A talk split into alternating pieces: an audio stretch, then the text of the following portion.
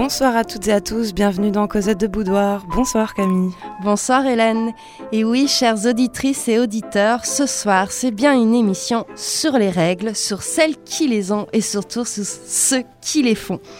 En effet, en dépit de sa banalité, la menstruation reste un phénomène mystérieux, entouré de légendes, de superstitions, de non-dits et d'idées reçues dont la persistance ne peut qu'étonner encore aujourd'hui. Qu'elles proviennent de la mythologie, des religions ou de la médecine, ces idées reçues continuent d'imprégner les mentalités au point d'affecter la santé et le bien-être des femmes dans le monde entier. Donc bienvenue ce soir dans une émission spéciale Bois mes règles. Tu nous expliques euh, ce titre euh, délicat, Camille Alors, ce joli titre euh, fait référence à une expression qui est de plus en plus utilisée. Hein, bois mes règles, c'est un peu comme va te faire foutre. Voilà, et je trouve que c'est beaucoup plus élégant de dire bois mes règles que va te faire foutre. Alors encore aujourd'hui, on a du mal à parler ouvertement des règles. Pourtant, si tu es doté d'un utérus, tu vas passer 25% de ton temps entre ta puberté et ta ménopause, soit 2500 jours à saigner. En gros, on perd entre 50 et 150 millilitres de sang, soit une tasse de café, à peu près, pour vous donner... Euh, par jour? Non, par, pendant, le, enfin, pendant la fin du cycle, quoi. Et en France, on a 16 millions de personnes qui ont leurs règles par mois.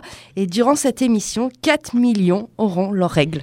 Bienvenue Bienvenue. Donc, petit rappel peut-être avant de commencer, un rappel euh, anatomique, version euh, C'est pas sorcier. Voilà. Donc un cycle menstruel commence le premier jour des règles et se termine la veille des règles suivantes. Il dure en moyenne un mois. Et là, il faut bien se dire que rien n'est linéaire. Il y a des cycles qui durent 40 jours, d'autres 20 jours. Et au cours de chaque cycle, un ovocyte est produit, donc c'est l'ovulation qui survient entre le 12e et le 17e jour. Donc il faut vraiment voir l'ovaire. L'ovaire, c'est un peu comme un parc d'attractions et une usine. Hein voilà. Alors ce petit ovocyte entre ensuite dans un sac qu'on appelle follicule, dans lequel il va se gonfler comme une pâte à gâteau jusqu'au moment où cette bulle explose. Devenue ovule, cette mini-bombe humaine est alors inspirée par la trompe de Fallope et avec des petits cibles vibratiles qui l'attirent vers l'utérus. Et donc la paroi intérieure de l'utérus s'appelle l'endomètre et c'est cette muqueuse qui s'épaissit au début du cycle pour former la dentelle utérine, c'est joli ça, la dentelle utérine, et qui se prépare chaque mois pour accueillir une éventuelle grossesse. Sauf que la plupart du temps, pas de grossesse, alors arrivent les règles. Hein. C'est la dentelle utérine qui s'inflamme, se détache de l'utérus et se contracte pour euh, s'évacuer dans le vagin, emportant avec elle l'ovocyte. On aurait pu, euh, dis donc Camille, enregistrer cette émission dans un camion Ouais, carrément. Et on ferait le tour du monde comme ça. Alors, je me suis renseignée parce que je sais que tu as toujours une passion pour les animaux. Ça t'intéresse ah. toujours à ce côté euh, très naturaliste. Donc, on a des règles chez les grands singes, notamment les bonobos, les chimpanzés, chez certaines chauves-souris. Ah mm. Et contrairement à ce qu'on dit, hein, quand les chiennes perdent du sang, hein, on dit qu'elles sont en, chaleur et elles, c'est le moment où elles sont en train d'ovuler. C'est pas la fin de l'ovulation. Elles ont l'air d'avoir très envie quand mm. elles saignent les chiennes. Donc une spéciale règle ce soir et on va tout de suite commencer par la richesse des expressions pour les désigner. Écraser les tomates. Avoir une bande à l'affiche. Avoir ses classiques. Le petit clown saigne du nez. Afficher complet au grand guignol. Avoir ses rougets. Avoir son cardinal. Avoir ses coquelicots. Le coulis. Les fleurs rouges. Avoir ses affaires. Avoir ses histoires. Avoir ses camélias. Avoir du coulis de framboise entre les jambes. Les doches. Les arcanias. Les brouillamini. Tante Sophie. La mauvaise semaine.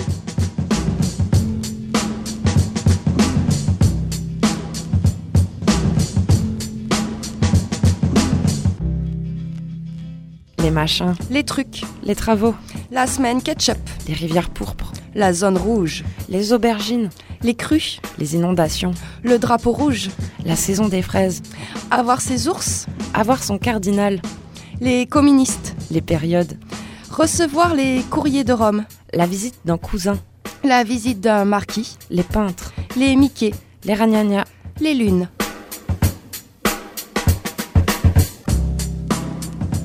Alors, petit retour sur ces expressions. Donc, le nom scientifique, c'est menstruation, hein, qui vient du mot mens, qui signifie moi. Et ce mot viendrait d'une langue euh, très ancienne qui est l'indo-européen. En gros, c'est la langue commune la plus ancienne. Dans cette langue, le mot mens veut dire lune et rut saison. Autre petite info qui là va beaucoup te plaire, c'est que le terme ragnagna viendrait du gascon arugna, qui signifie envie ou désir. Parce qu'on va voir que c'est rarement euh, associé à ces notions-là, euh, l'idée des règles, et ce mot-là, venant du gascon, fait, une sorte de lien entre règles et désir, et c'est vraiment intéressant. oui, c'est assez chouette. Allez, parlons du tabou, d'où vient-il? Alors, plusieurs pistes. Euh, ce serait lié à la peur du danger. Hein. Dans toutes les cultures et à toutes les époques, le sang est associé aux blessures et à la mort. Ça pourrait être aussi lié à l'accouchement, puisque beaucoup de femmes mouraient hein, en couche et donc, euh, comme le sang s'écoule du même endroit, il est dangereux. Voilà. L'autre piste, ce serait euh, notamment de cette mise à l'écart des femmes, hein, ce serait euh, comme le sang attirerait les bêtes sauvages, elles mettaient de ce fait la tribu en danger, donc on les éloigne. Et enfin, ça pourrait signifier aussi un, symbole de pouvoir, hein, que les femmes sont capables de reproduire à la fois des filles et des garçons. Ouais, ça, c'est c'est le souci des hommes, peut-être. Mm. Parce que le truc des bêtes sauvages, la nana a ses règles, elle est exclue du village, elle se fait bouffer par la bête sauvage. Moment donné, le groupe, il, perd aussi, quoi. Enfin. Et oui, c'est une force euh, de moi. Voilà, c'est ça. Mm. Donc, je trouve ça, ça paraît plus léger comme théorie, mais. Alors on va décliner cette émission en, deux volets. Dans un premier volet, on va plutôt s'intéresser aux croyances et aux superstitions, et dans un second euh, volet, on se penchera plutôt sur les réappropriations. Pour cette première partie intitulée Ceci est mon sang, parce que j'ai pris un, chouette plaisir à trouver euh, plein de jeux de mots, et là c'était tellement facile, on va remonter à la préhistoire. En fait, certains anthropologues, et euh, là je, mets des guillemets hein, parce que c'est des hypothèses, hein, l'anthropologie aussi c'est de l'hypothèse, pensent que euh, les femmes avaient essayé de, prévoir quand est-ce qu'elles auraient leurs règles et surtout quand elles accoucheraient en observant les cycles de la Lune et des étoiles et en inscrivant ces observations sur des petites tablettes. Donc on pense que ces calendriers lunaires sont les premières traces du calcul humain. Et si tu pousses le raisonnement, finalement, ce seraient les femmes qui auraient inventé les maths, quoi. Et eh ben voilà. Voilà. On va réécrire les manuels d'histoire. Restons dans les temps anciens. Oui, et notamment dans les civilisations anciennes où le sang euh, signifie euh, souvent création. Puisque chez les Hébreux, Adam veut dire né de la terre et de sang. Hein. On voit aussi le lien très fort dans la Bible entre sang et vin. Ce terme-là, hein, d'âme, sang, hein, qui euh, désigne dans la langue indo-européenne, dans les langues indo-européennes, euh, les femmes ou les mères. Ah. Dans la tradition euh, hindouiste, on trouve aussi une légende, hein, une sorte de grand bain menstruel dans lequel seraient nés tous les nœuds. En effet, la grande déesse les aurait invités à se baigner dans ces flots, dans les flots sanglants de son utérus, et c'est ainsi qu'ils se sont élevés jusqu'aux cieux. C'est ainsi qu'ils sont devenus dieux. Baignant dans du sang réel. Voilà, ça, ça te plaît. J'en étais sûre. En Égypte aussi, on voit hein, ce lien entre immortalité et sang, puisque c'est euh, en buvant le sang d'Isis que les pharaons accèdent à l'immortalité. Et c'est la même chose aussi en Perse, on trouve des élixirs d'immortalité, où là aussi on parle du lait de la déesse mère, qui est lait qui est rouge, donc ça fait référence directement au sang. Pareil chez les Celtes, où il y a un hydromel rouge qui est donné par la reine des fées euh, Mab, et c'est grâce à cette boisson que les rois deviennent dieux. Et euh, euh, du côté aussi des religions orientale, on trouve euh, la même chose dans le taoïsme, hein, où un homme peut devenir immortel par l'absorption de sang menstruel appelé jus rouge yin. Et il convient de le boire directement à la source. Hein. Pour preuve, l'empereur Wang Di, hein, euh, entre 1697 1597 avant JC, serait devenu dieu après avoir bu le sang menstruel de 1200 femmes. Boire à la source. À la source. très important. C'est comme le champagne, tu vois, si tu bois dans une coupe ou dans un verre en plastique, ça n'a pas le même goût. Mm. On trouve bien cette idée de sang euh, immortel aujourd'hui, puisque des chercheurs et des chercheuses hein, se sont aperçus que le sang menstruel contient des cellules souches capables de réparer des organes en cas de blessure ou d'infection. Hein. Et donc, on est en train de faire des recherches médicales pour fabriquer, à partir de ce sang menstruel, des traitements pour le cœur, le cerveau et l'utérus. Finalement, là, hop, retour à euh, ce sang euh, originel. on reste encore un peu dans l'Antiquité parce qu'il y a beaucoup à dire sur ce sujet. Et on va aller voir nos Grecs. Et notamment, on va s'intéresser à Artémis, hein, cette déesse très importante dans l'Antiquité grecque. Hein. Son nom signifie ours puissante. Tiens, ours, c'est aussi un mot pour désigner les règles. On l'a vu, ouais, j'aime les ours. Alors, de nombreux archéologues ont, trouvé des inscriptions hein, sur des colonnes de temples où euh, il y avait des listes d'offrandes faites à Artémis. Et parmi ces offrandes, on trouve des vêtements, les rakos. Hein, ce sont des tissus imprégnés des sangs des premières règles. Donc c'est un moyen aussi euh, de, lui rendre hommage et euh, euh, d'appeler à plus de protection. Hein. Il y a même une petite histoire, une petite légende qui nous dit que dans le sanctuaire de Boron, une ours avait trouvé refuge et vivait parmi les humains. Et un jour, des petites filles sont venues embêter l'ours qui a fini par griffer l'une d'elles. Et donc le frère euh, a tué euh, cet ours, ce qui a mis Artémis dans une grande colère et a envoyé la peste sur Athènes. Ouais, Artémis, faut pas la chauffer, hein, parce que vite... Euh, ouais, une petite peste. une petite peste. Et donc elle a aussi demandé à Artémis à ce que toutes les jeunes filles soient envoyées dans son temple pour être éduquées correctement, puisqu'elles ne respectaient pas les règles. Pendant des siècles, hein, certaines jeunes filles grecques, les arctoi, euh, allaient pendant cinq ans au temple d'Artémis pour suivre euh, leurs études. Hein. Donc, elles portaient une robe couleur euh, safran et elles apprenaient la chasse, le tissage, la couture, le chant, la musique, la danse, le sport et organisaient hein, de grandes fêtes et des grandes cérémonies en hommage d'Artémis. Et puis, on, on, suppose aussi que c'était durant cette période-là qu'elles apprenaient aussi les règles, le sexe, la grossesse, l'accouchement.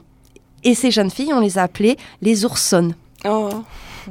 Alors, petite parenthèse toujours avec ces histoires d'ours et d'oursonnes. Hein.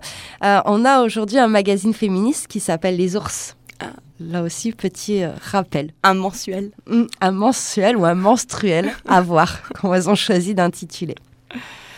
Bon, voilà pour euh, l'Antiquité et question monothéisme cette fois. Alors là, euh, il y a un point commun finalement entre toutes ces grandes religions monothéistes, c'est qu'elles s'accordent toutes pour dire que les femmes sont impures hein, et elles interdisent toutes les relations sexuelles le jour euh, des menstrues.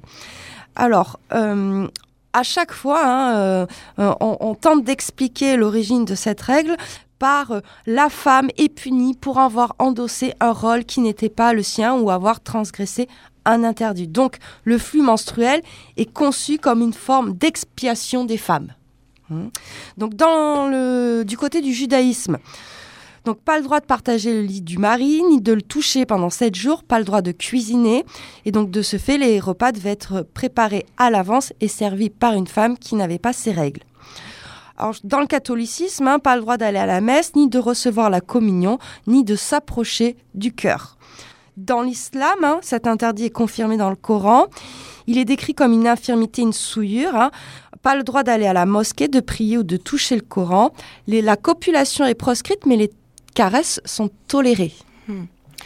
Et dans le bouddhisme, hein, c'est la même chose. Pas le droit de s'occuper des temples durant cette période. C'est aussi durant cette antiquité que se mettent en place ces grandes superstitions qui entourent euh, les règles. Hein. La femme indisposée fait peur, on lui attribue des pouvoirs maléfiques, en tout cas une forte capacité de nuire. Hein. Et alors le champion pour ça, c'est Pline l'Ancien. Lui, c'est le, best-of du best-of. Donc, notamment, hein, la femme réglée peut faire pourrir les aliments, ternir les aliments aussi, hein, donner la rage aux chiens, et presque un pouvoir de transformation quasi alchimique. Notamment le fait de pouvoir ternir les miroirs. Hein, et euh, par exemple, lors des menstrues, le corps euh, des femmes au complet peut se révéler dangereux. Hein. Un cheveu prélevé sur une femme réglée, mis sous le fumier ou la terre, engendrera à court sûr, hein, par la vertu du soleil, un serpent lord et fort. D'accord. Hmm. On s'écoute un petit extrait de Pline l'Ancien, hein Tu nous lis ça? Oui.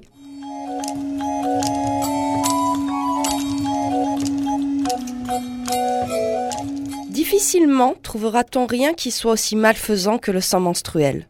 Une femme qui a ses règles fait aigrir le vin doux par son approche.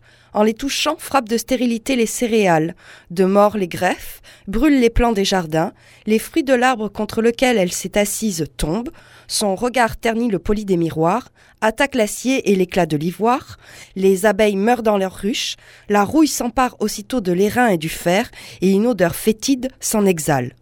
Les chiens qui goûtent ce sang deviennent enragés, et leur morsure inocule un poison que rien ne peut guérir.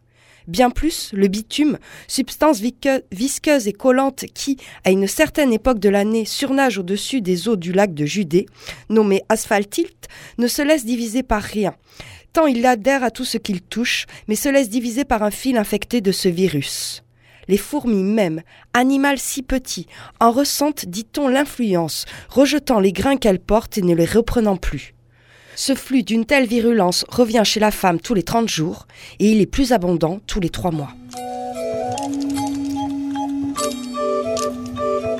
Voilà, quelqu'un de raisonnable. Oui, hein, très raisonnable. Alors, ce qui est assez amusant de, d'analyser, c'est que à la fois c'est un pouvoir de destruction, mais ça peut avoir aussi un pouvoir de guérison complet. Hein. Ça soigne la lèpre, les hémorroïdes, la goutte, l'épilepsie, les migraines, et c'est un élément très important des filtres d'amour.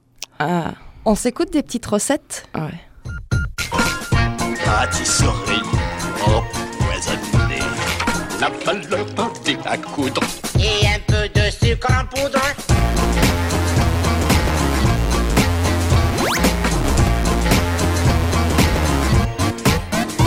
La célèbre courtisane Laïs de Corinthe, qui donne au IVe siècle avant Jésus-Christ des recettes abortives, contraceptives ou même inversement fécondantes, comprenant du sang menstruel, car celui-ci est également employé pour ses vertus médicinales, comme traitement de la goutte, de l'écrouelle, de la parotidite, des furoncles. Il fait revenir à eux les épileptiques, si on en badigeonne la plante des pieds. Réduit en poudre, il entre dans la composition des remèdes pour soigner les bêtes de somme et les maux de tête, surtout féminins. Enfin, outre la faculté de pouvoir attaquer le bitume de Judée, un fil ou un morceau d'étoffe imprégné de sang menstruel guérit les morsures de chiens enragés, dissipe le dégoût pour l'eau après toute morsure canine, soigne les fièvres tierces, ces dernières pouvant être également traitées par un coït au début des règles.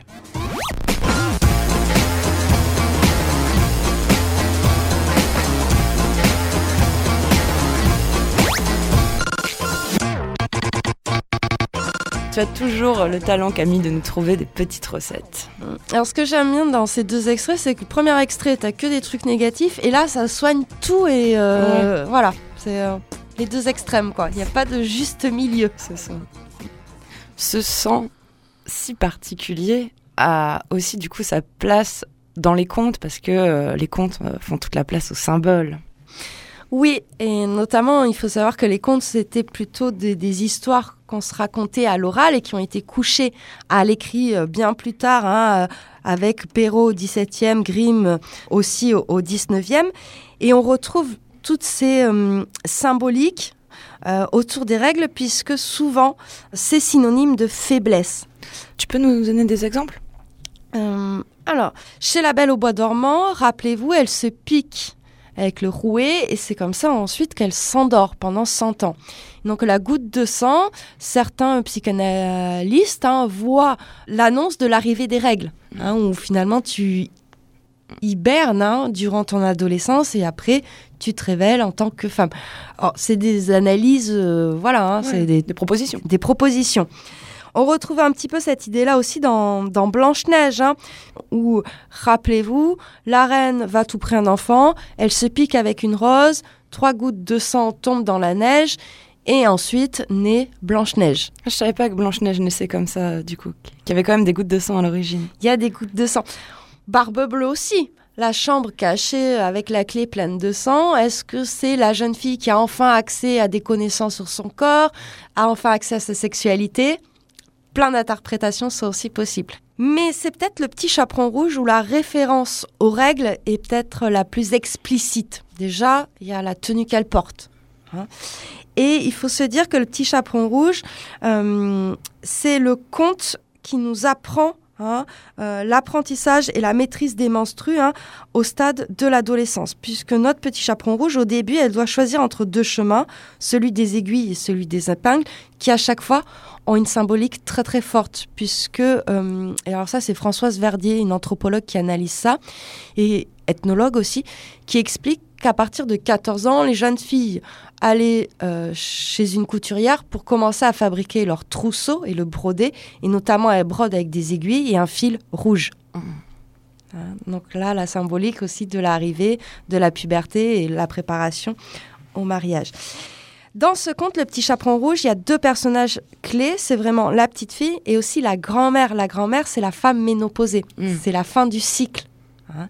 Et ce conte-là, il nous dit ça en gros, c'est que jeune fille, attends ton tour, ne brûle pas les, les étapes euh, pour devenir femme. C'est un petit peu ce qui est sous-entendu dans ce conte-là. Finalement, quand on a la version euh, de Charles Perrault, on dit plutôt euh, méfie-toi du loup en fait, la petite fille qui traverse la forêt, puis elle rencontre un loup, faut pas parler aux inconnus. Ça, c'est plutôt la morale que l'on tire de la version de Perrault. Et moi, je vous propose qu'on se lise une autre version. hein. C'est le conte Nivernais, euh, puisque des, des contes qui s'articulent autour du petit chaperon rouge, il y en a énormément. Presque chaque région a son, sa version du petit chaperon rouge.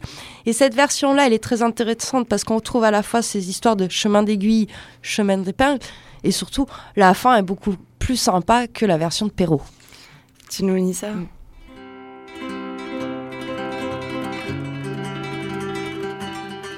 C'était une femme qui avait fait du pain.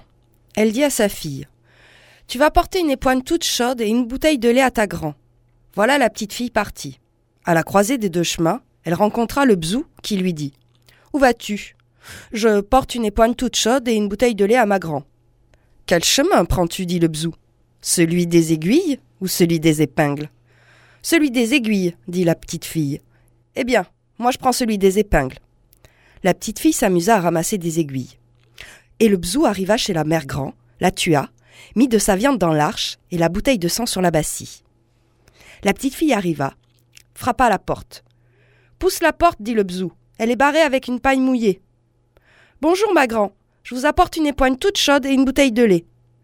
Mets-les dans l'arche, mon enfant. Prends de la viande qui est dedans et une bouteille de vin qui est sur la bassie.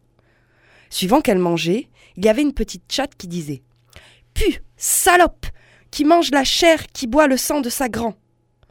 Déshabille-toi, mon enfant, dit le bzou, et viens te coucher avec moi. Où faut-il mettre mon tablier?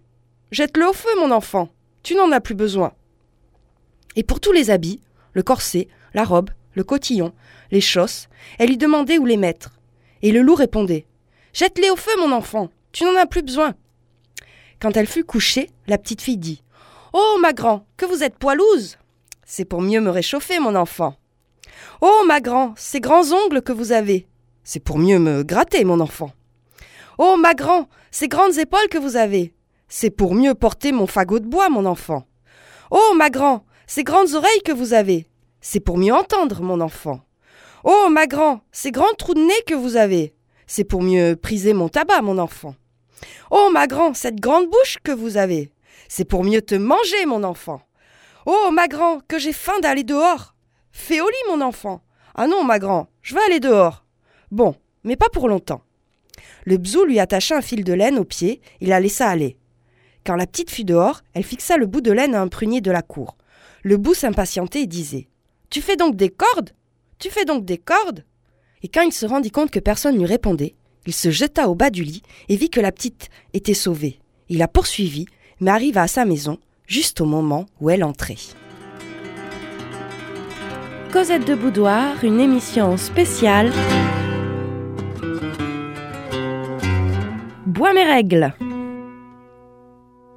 Et oui, dans cette version-là, on a un joli petit repas cannibale. La jeune fille mange sa grand-mère. Elle veut être femme avant que le temps lui, permette.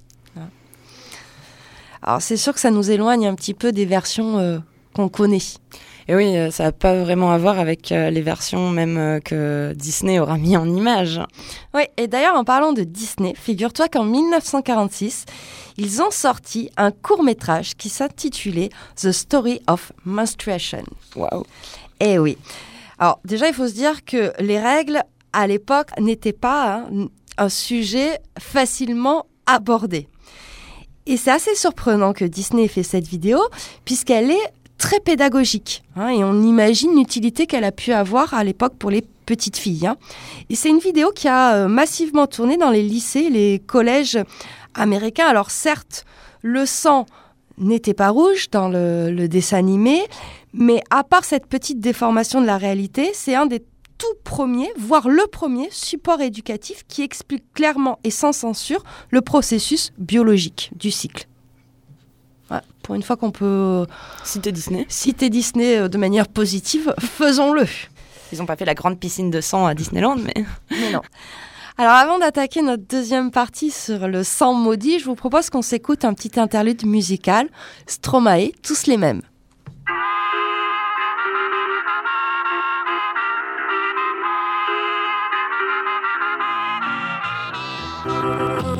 Les hommes êtes tous les mêmes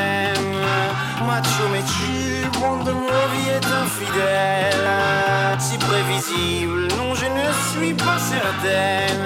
Que, que, tu le mérites, avez de la chance qu'on vous aime.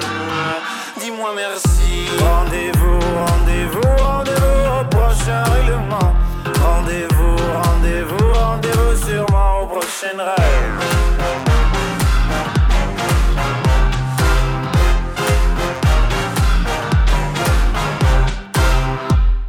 Cette fois c'était la dernière.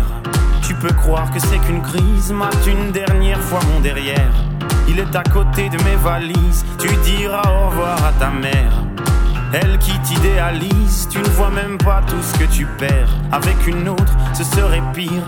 Quoi, toi aussi, tu veux finir maintenant? C'est le monde à l'envers, moi je le disais pour te faire réagir seulement. Toi, tu pensais. Rendez-vous, rendez-vous, rendez-vous au prochain règlement. Rendez-vous, rendez-vous, rendez-vous sûrement au prochain rêve.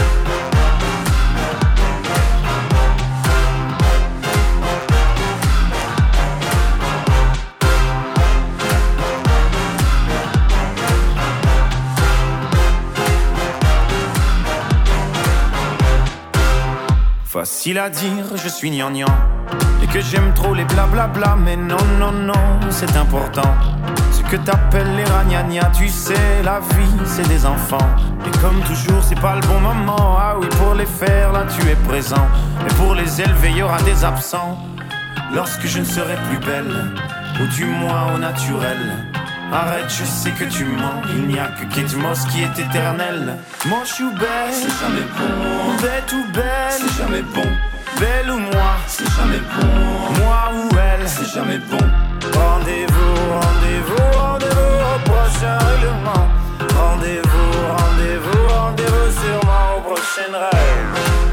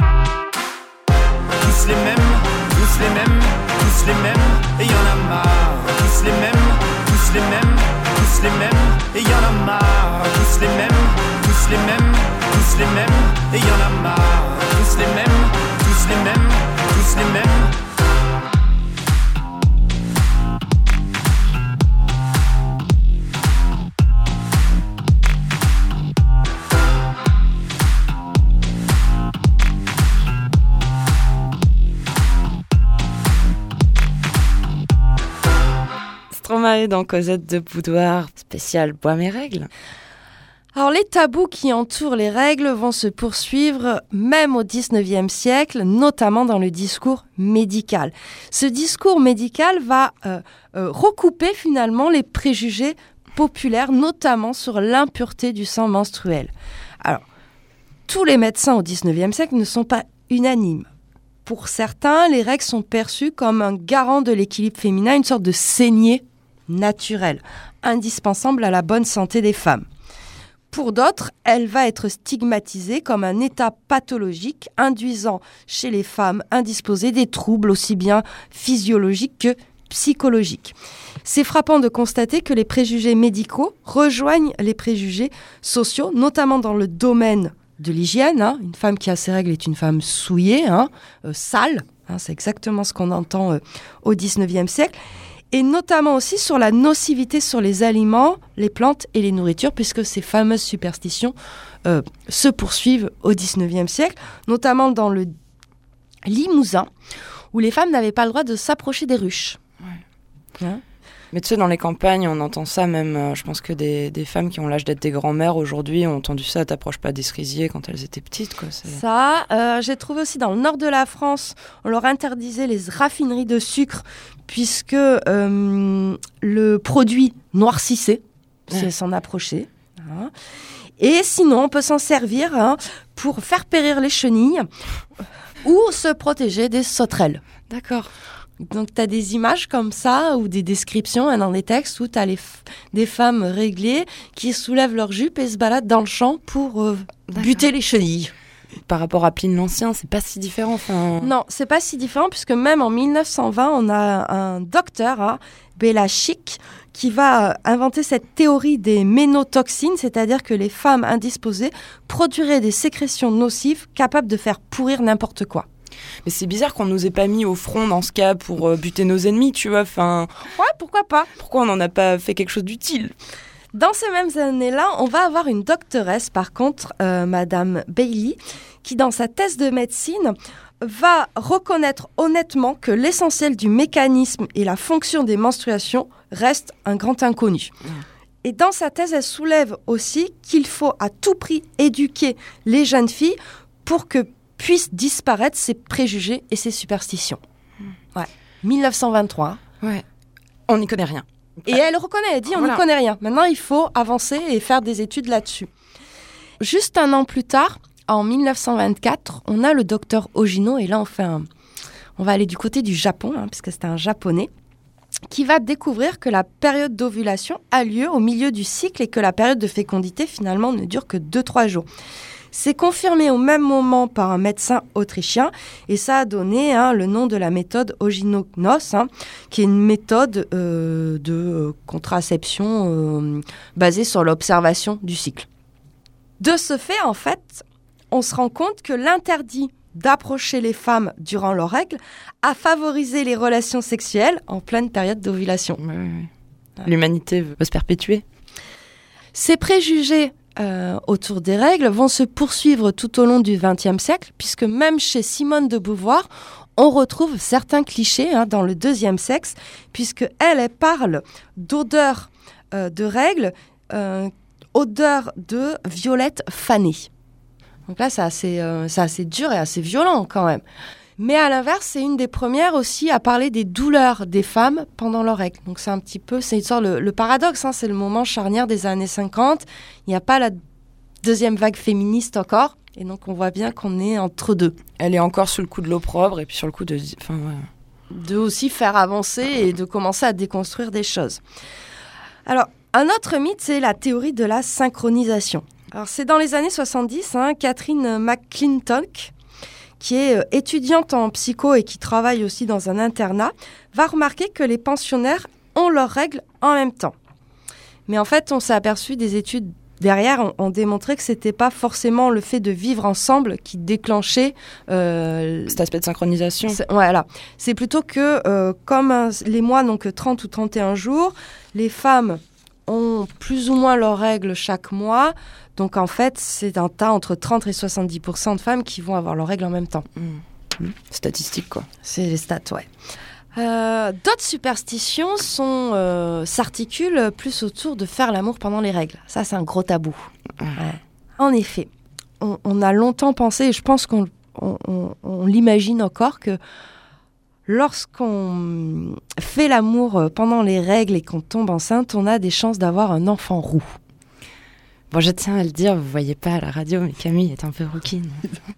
Alors cet interdit il remonte à très très longtemps puisque au XIe siècle, on avait l'évêque de Worms qui euh, nous disait qu'un homme qui s'unit à son épouse pendant la période des règles aura 10 jours de pénitence au pain et à l'eau.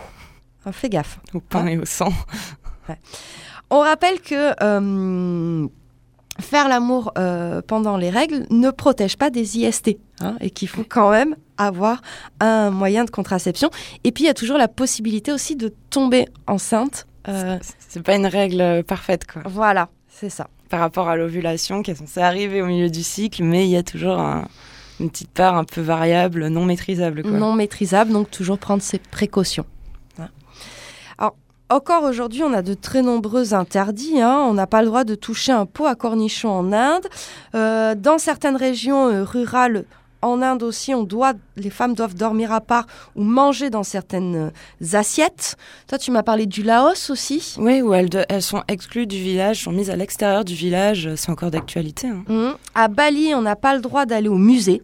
D'accord. Ça ferait peut-être tourner la peinture, je sais pas. Cahier les... Le vernis, tu vois. Euh, en Bolivie, on ne doit pas jeter ses protections hygiéniques dans les poubelles communes. De ce fait, des jeunes filles gardent leurs serviettes hygiéniques euh, usagées dans leur sac. hein, et des fois ne vont pas à l'école aussi. En Afghanistan, on ne peut pas se doucher puisque sinon ça rendrait stérile. Et au Japon, dans certaines régions du Japon, on n'a pas le droit d'être chef-feu sushi à cause de ça. Sans aller très très loin, en France, on croit encore hein, que euh, une femme qui a ses règles va faire tourner la mayonnaise, voire le vin aussi, hein, parce que euh, c'était interdit dans les régions viticoles aux femmes indisposées de s'approcher hein, euh, de la cave. Mais même, voilà, c'est ça, c'est énormément lié à ce qui nourrit, en fait. Tu vois, Mhm. les arbres fruitiers, la vigne, les ruches. Et d'ailleurs, l'anthropologue Yvonne Verdier hein, avait, toujours dans les années 70, fait plusieurs enquêtes où elle remarquait que ce pouvoir de faire tourner les aliments, etc., c'était lié aussi à une puissance sexuelle. Ah. Voilà, elle disait, plus tu fais tourner euh, le, le saloir, etc., plus ça veut dire que sexuellement, euh, dans l'imaginaire, tu étais une femme active. Voilà. Et donc, c'était un moyen aussi de recadrer dans la norme, quoi.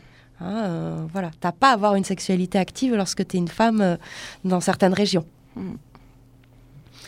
Alors d'ailleurs, on va voir un petit peu ce, côté euh, mythique qui encore aujourd'hui perdure avec cet extrait de Salina. C'est une pièce de théâtre de Laurent Godet.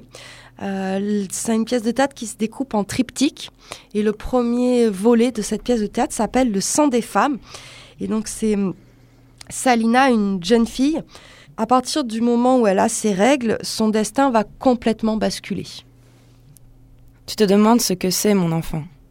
Tu te demandes quel combat a eu lieu ici et qui a souffert tant de blessures pour laisser de telles traces. Toutes ces questions, je me les suis posées moi aussi à ton âge. C'est le sang des femmes, mon enfant. Le sang des femmes, que nous ne lavons pas dans la rivière pour qu'il ne souille pas l'eau douce, que nous tenons ici caché aux yeux de tous, comme cela a toujours été. Le sang des femmes qui monte en toi et se mettra bientôt à couler.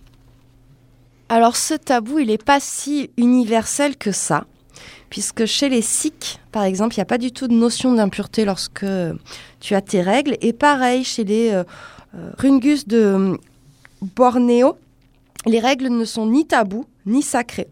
Dans certains pays et même à certaines époques, les hommes avaient trouvé cela injuste de ne pas avoir leurs règles, donc ils ont inventé des rituels pour faire couler euh, le sang entre leurs jambes, hein, et ils pensaient que ça les rendrait plus forts, plus fertiles, et que ça leur permettait aussi de se purifier. C'est le cas des hommes euh, Vogéo en Nouvelle-Guinée. Tu me disais, c'est une petite coupe, une petite incision faite sur le haut de la cuisse euh, pour se faire saigner et simuler quelque part. euh, Les règles. Ouais, c'est Ouais. drôle. Petite interlude musicale Allez, du côté de l'Angleterre, Lily Allen. Ouais.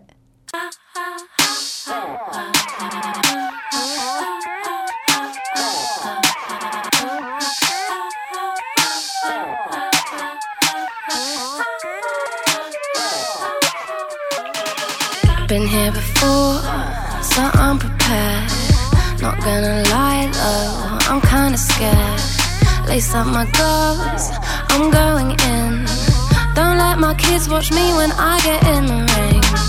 I'll take the hits, roll with the punches. I'll get back up, it's not as if I've never done this.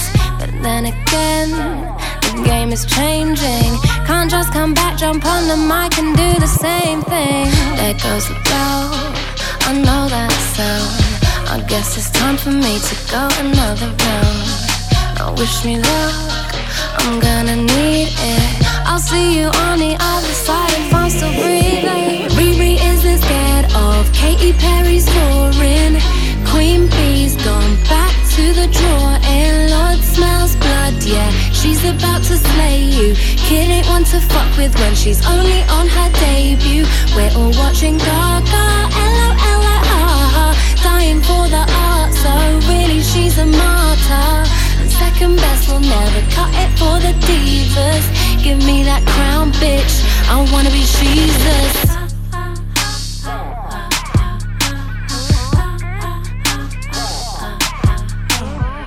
I'm ready for all the comparisons. I think it's dumb and it's embarrassing. I'm switching off, no longer listening. I've had enough of persecution and conditioning. Maybe it's instinct, we're only animal. Maybe it's healthy, maybe it's rational.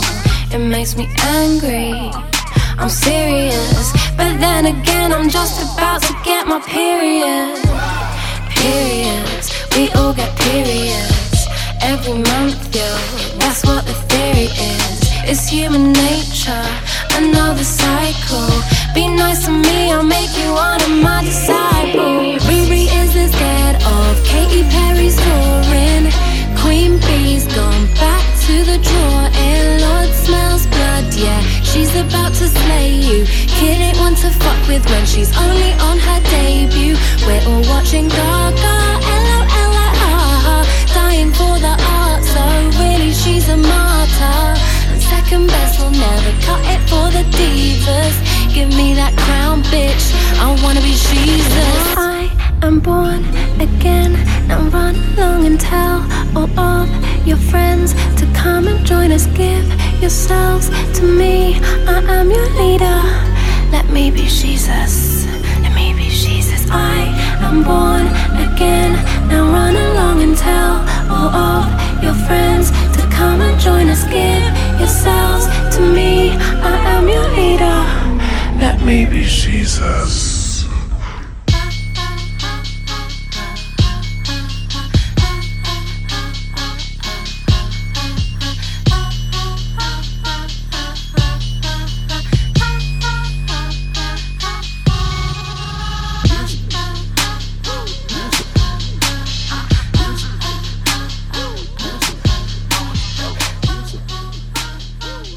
De Boudoir, une émission spéciale Bois mes règles. Alors dans ce euh, morceau de musique de Lily Allen, elle nous parle de ce fameux syndrome prémenstruel et c'est euh, cette dernière partie d'émission où on va euh, s'intéresser à cette histoire sans fin. Ah. Hein Donc les premières règles aujourd'hui, elles arrivent vers 12 ans et demi et elles s'appellent les ménarches. C'est ce que j'ai découvert avec cette émission. Je savais pas qu'elles avaient un nom particulier. Et c'est un âge qui évolue puisqu'à la Révolution française, on était plutôt réglé vers 16 ans et à la préhistoire, plutôt vers 18 ans. En effet, aujourd'hui, la puberté arrive plus tôt parce que nous sommes mieux nourris, mais aussi peut-être en raison de cette nourriture industrielle où il y a beaucoup de gras et de sucre qui perturberait notre organisme. Et là, on va trouver de nombreuses traditions pour l'arrivée de ces ménarches. Parfois, une gifle. Origine slave ou méditerranée. On a des rituels quand même un peu moins euh, brutaux. Au Japon, on mange des pommes confites. hein. C'est mignon. Voilà, on change de coiffure au Brésil, on danse en Australie et dans de nombreux pays anglo-saxons, il y a cette First Moon Party, hein, ces fêtes où on célèbre l'arrivée des règles. Moi, ça me crispe un peu parce que ça sous-entend aussi qu'on célèbre une fertilité arrivée. Ouais. C'est ni la poisse, ni génial, quoi. Voilà, c'est comme ça. Ça arrive.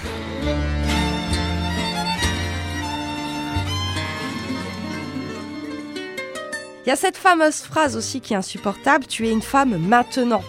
Elle pose problème parce qu'elle réduit les règles à une question de femme hein, et un accès de la féminité uniquement par les règles. Donc elle exclut obligatoirement les personnes transgenres du discours ou les personnes non binaires ou les femmes cisgenres qui par exemple n'ont plus leurs règles, etc. Il y a beaucoup de femmes qui n'ont pas leurs règles régulièrement, une fois par mois, euh, comme c'est le cas pour, pour la plupart. En fait, c'est Mm. quelque chose d'assez fréquent. hein. Alors ces superstitions euh, encore à l'œuvre, on les retrouve dans le très beau roman de Carole Martinez, Cœur cousu. hein. Donc ça se passe au 19e siècle dans le sud de l'Espagne. Et euh, les femmes d'une même lignée se transmettent leur savoir, leurs dons, hein, autour d'une mystérieuse boîte à couture qui est reçue. Tu as tes ménarches.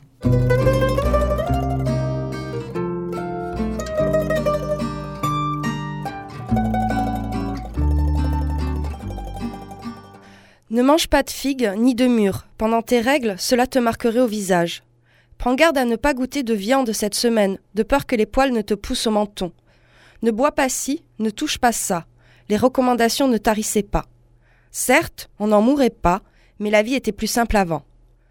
Durant les huit mois qui précédèrent le carême, Frasquita ne parvint pas, malgré tous ses efforts, à échapper à la perspicacité de sa mère, qui sentait venir le sang avant même que la première goutte ne perlât, et qui accourait aussitôt en brandissant les nouveaux interdits glanés pendant trois semaines auprès de toutes les vieilles biques du village. Ce que la jeune fille appréhendait par-dessus tout, c'était le premier soir des règles. Là, immanquablement, sa mère entrait dans sa chambre au beau milieu de la nuit, lui jetait une couverture sur les épaules et la menait dans un champ de cailloux où, quelle que soit la saison, elle la lavait en murmurant d'énigmatiques prières. Et le lendemain, il fallait faire sa part comme si de rien n'était, se réveiller à l'aube pour traire les chèvres, livrer le lait aux voisins, faire le pain, le ménage, puis partir par les collines avec les bêtes et leur trouver quelque chose à brouter au milieu de toutes ces pierres. Tout cela en évitant bien sûr de manger soi-même ce que la nature pouvait receler de meilleur, puisque tout ce qui semblait bon en temps normal devenait soudain fatal lorsque le sang coulait. Contrairement aux autres filles avec lesquelles elle discutait sur les collines et qui annonçaient à qui voulait l'entendre qu'elles étaient des femmes désormais, Frasquita détestait son nouvel état. Elle n'y voyait que des inconvénients et serait volontiers restée une enfant. Mais personne ne parlait jamais de prières nocturnes et d'initiation lors de la semaine sainte. Frasquita n'avait pas oublié les mots de sa mère le soir du premier sang, et elle sentait que de cela elle ne devait rien dire.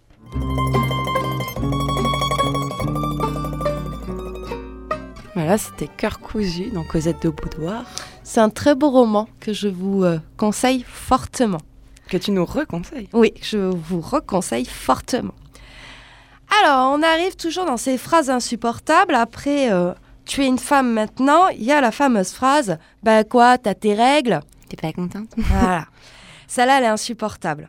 Elle est insupportable car elle sous-entend une hiérarchie des émotions. C'est-à-dire que l'énervement et la colère ne sont légitimes et rationnels que chez les hommes. De plus, euh, le quoi, t'as tes règles, il est trompeur parce que ce côté un peu où on passe par toutes les émotions, c'est avant les règles, c'est le syndrome prémenstruel. Donc euh, Ouais. ça colle pas tout à fait. Puis les mecs aussi ont leur variante hormonale, simplement ils ont pas ce, ce truc aussi, ce marqueur en fait Mm. très visible qui fait qu'on. Le premier à avoir repéré ce syndrome prémenstruel, c'est Hippocrate, hein, euh, qui nous dit que certaines femmes souffrent de migraines, de crampes, de mauvaise humeur, et que ces troubles cessent dès que les règles arrivent. Et donc, saigner permet d'évacuer les mauvaises humeurs, et c'est comme ça qu'on aurait inventé la saignée, en fait, en s'inspirant des règles chez les femmes. C'est bien plus tard, en fait, que ce syndrome prémenstruel qui va être, va être identifié. Il est identifié en 1952 par Katharina Dalton. Elle, elle souffrait de migraines très très fortes. hein. Alors, euh, elle identifie en 1952, mais il faudra attendre 2013 hein, pour que ce syndrome prémenstruel soit défini de manière beaucoup plus scientifique. C'est-à-dire que euh, il faut qu'il y ait une détresse médicale importante qui gêne la vie quotidienne, le travail ou l'étude. Voilà. Pour euh, que vraiment on puisse qualifier ça de syndrome prémenstruel. Parce que sinon, le danger est aussi d'enfermer les femmes euh, ou de les voir plutôt comme des otages de leurs hormones. Et là, tu relis euh, tous les. Voilà, truc des religions, hop, t'as Voilà. tes règles, on t'exclut du groupe, euh, C'est c'est à part. Alors, il faut savoir que ce syndrome prémenstruel est aussi devenu profitable pour une industrie, évidemment, parce que des médocs, hein, Alors, euh, il y a des choses qui sont quand même plus nature, comme euh, on a inventé la gynégyme, hein, la danse, et surtout ça, ça va te plaire, Whoopi Goldberg a inventé le suppositoire au cannabis. Ah, super. Voilà, pour euh, atténuer les crampes, etc. Je sais pas si elle a inventé elle-même le suppo. Elle a peut-être financé quoi, Voilà, quelques recherches. Ça, elle a financé des recherches. Donc on compte en gros 11, euh, 11 symptômes hein, dans, ce, euh, dans ce syndrome prémenstruel. Et c'est évidemment lié aux hormones du cycle menstruel. Donc je vais vous, vous faire le cadeau de vous éviter la longue liste de toutes les hormones qui rentrent en compte dans un cycle, parce que sinon on a 4 heures d'émission et ça va être euh, très indigeste. Mais ce serait euh, lié à ça. D'ailleurs, euh, ces derniers temps, on a parlé de pays qui auraient euh, donné congé pour les périodes des règles. C'est où que, ça a commencé Le premier pays qui a donné des, des congés pour, euh, pour les règles? C'est le Japon qui a mis en place euh, ce congé euh, menstruel. Et c'est vrai que c'est une mesure qui est assez euh, controversée, à la fois pour des raisons économiques, médicales et féministes. Alors, on se fait un petit tour des pays et puis après on, on regarde un petit peu qu'est-ce qui pourrait être controversé dans ce euh, congé euh, menstruel. Par, par exemple, en, en Zambie, en 2015, ce pays a instauré la fête des mères et c'est un jour qui est octroyé aux salariés qui souffriraient en raison de leurs règles. Mais ça s'appelle la fête des mères. En Indonésie, hein, c'est un des premiers euh, pays à mettre euh, ceci euh, en place. hein.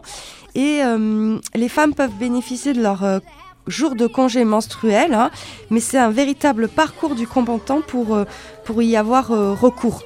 et c'est très peu accordé. Euh, Par exemple, en Corée du Sud, ça a l'air simple. Les femmes peuvent bénéficier de deux jours de congé menstruel par mois si leurs règles sont douloureuses. Mais par contre, si elles ne prennent pas ces jours, elles touchent une prime. Ah, ça c'est intéressant. pas mal. Taïwan aussi 2013, elle bénéficie de trois jours, trois jours de congé euh, par an hein, si elle souffre euh, de règles douloureuses. Et ces jours peuvent être payés ou non, ça c'est laissé à la disposition euh, de l'entreprise. Et finalement, ce que tu nous disais sur le Japon, a priori, les femmes au Japon ont de moins en moins recours à ce droit au final. Aux Philippines, donc elles peuvent aussi en bénéficier, mais elles ne reçoivent qu'un demi-salaire quand elles décident d'en profiter. Mais en fait, on voit qu'on a énuméré, à part la Zambie, euh, ben, que des pays de- d'Asie en fait. Mm. Il y a l'Italie. Ah. L'Italie, où c'est autorisé depuis 2017, hein, mais c'est très compliqué pour les femmes italiennes d'y accéder, puisque tu dois fournir un certificat médical courant sur l'année. euh, et il faut le remettre à ton employeur, donc ça peut te mettre particulièrement mal à l'aise. Ouais, ouais, c'est sûr. Bon, donc quand même, c'est quand même assez juste de dire que finalement, ces, ces congés menstruels ont quand même plus lieu en Asie. Alors, ça fait débat parce que ça pourrait, euh, on sent bien hein, comment ça pourrait être une porte ouverte pour dégrader en fait la situation des, des femmes dans les entreprises et inciter des employeurs à faire de la discrimination à l'embauche. Oui, Hein tu, tu sens trop que ça pourrait être euh, une porte ouverte. Euh, de plus, certains médecins s'y opposent parce que avoir des règles douloureuses n'est pas un fait normal. Il faut, voilà, c'est qu'il faut consulter quelqu'un. Mm. hein, quand euh, c'est que ton, il y a quelque chose qui, voilà, tu dois pas souffrir comme ça parce que tu es une femme. Alors ces règles douloureuses, elles ont très souvent été ignorées dans l'histoire. hein. Marie-Antoinette était connue euh, pour ses règles douloureuses. Elle souffrait sûrement de fibrome ou d'un cancer de l'utérus, hein, puisqu'on a des récits de fin de vie où, elle où euh, on voit qu'elle réclame beaucoup de, de chauffoirs, de linge, etc. Et on dit qu'elle serait montée à l'échafaud en se vidant de son sang. hein. ouais, ouais. Alors voilà, donc il y a les règles hémorragiques, hein, où euh, c'est des règles qui durent de plus de 8 jours. Il y a euh, le syndrome des ovaires euh, polykystiques, hein, ou euh, les dysménorrhées. Hein, ce sont des règles douloureuses qui touchent entre 50 et 80% euh, euh, des femmes. Voilà. Alors là aussi, hein, il y a pas mal de recettes de grand-mère, d'ostéopathie, d'acupuncture, ou après des cocktails d'anti-spasmodiques, anti-inflammatoires, antidouleurs. chacune fait un peu ses petites recettes.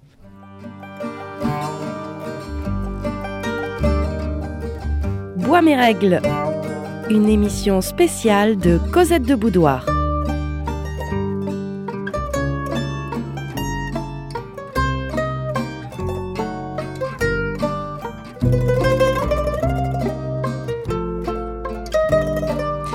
arrive aussi à, la question de l'endométriose, hein, dont on entend de plus en plus parler. Alors Camille, avec ta passion des maladies, il faut que tu nous expliques ce que c'est. Alors c'est une maladie euh, chronique qui peut durer jusqu'à la ménopause. Elle rend la vie euh, très compliquée. hein. Euh, c'est une personne sur dix qui est concernée, soit 4 millions de personnes en France hein, et 180 millions de personnes dans le monde.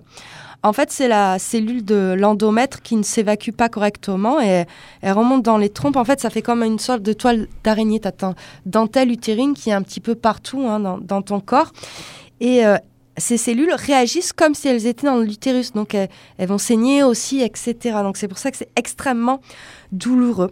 Euh, le diagnostic est très long, entre 7 et 9 ans. Et euh, c'est souvent un auto-diagnostic. hein. C'est les femmes, à force d'insister, à force de changer de gynéco, qui vont s'apercevoir qu'elles sont atteintes, atteintes de cette euh, maladie.